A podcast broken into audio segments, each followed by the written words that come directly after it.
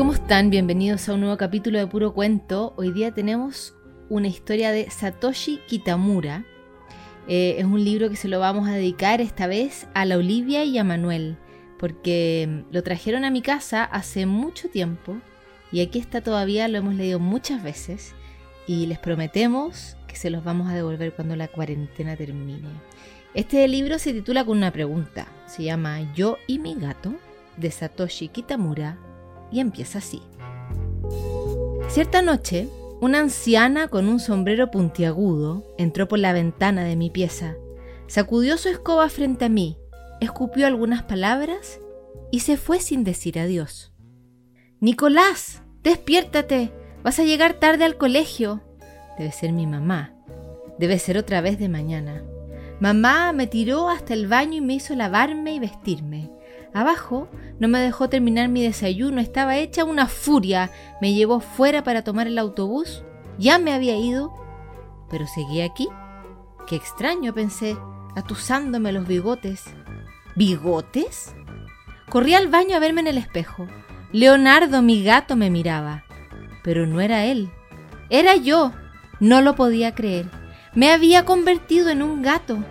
Que no cunda el pánico, me dije.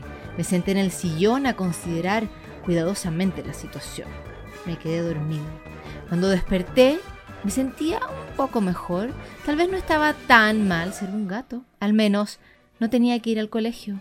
Salté sobre la mesa y de ahí a lo alto del estante. ¡Qué divertido! Antes no hubiera podido hacerlo.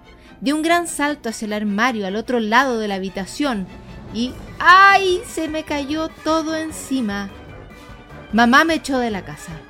Mientras exploraba el jardín apareció Yoconda, la gata de al lado, y me lamió toda la cara. Guácala.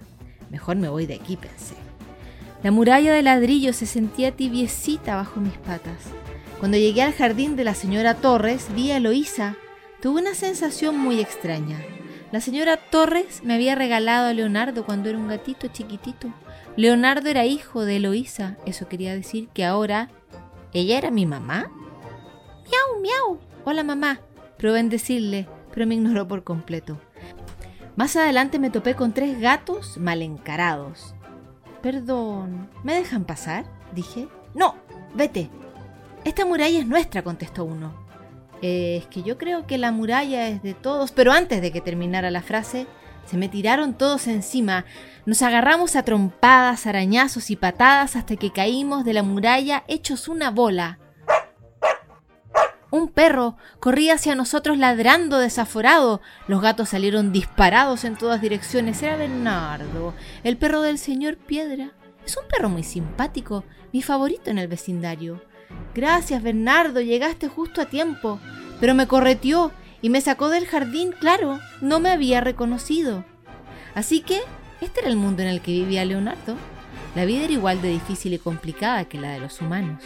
Cuando llegué a casa oí un ruido raro en la puerta de entrada. Era yo, de regreso de la escuela, tratando de entrar por la puerta para gatos. Pero él era yo, Nicolás, o era el pobre Leonardo metido en mi cuerpo.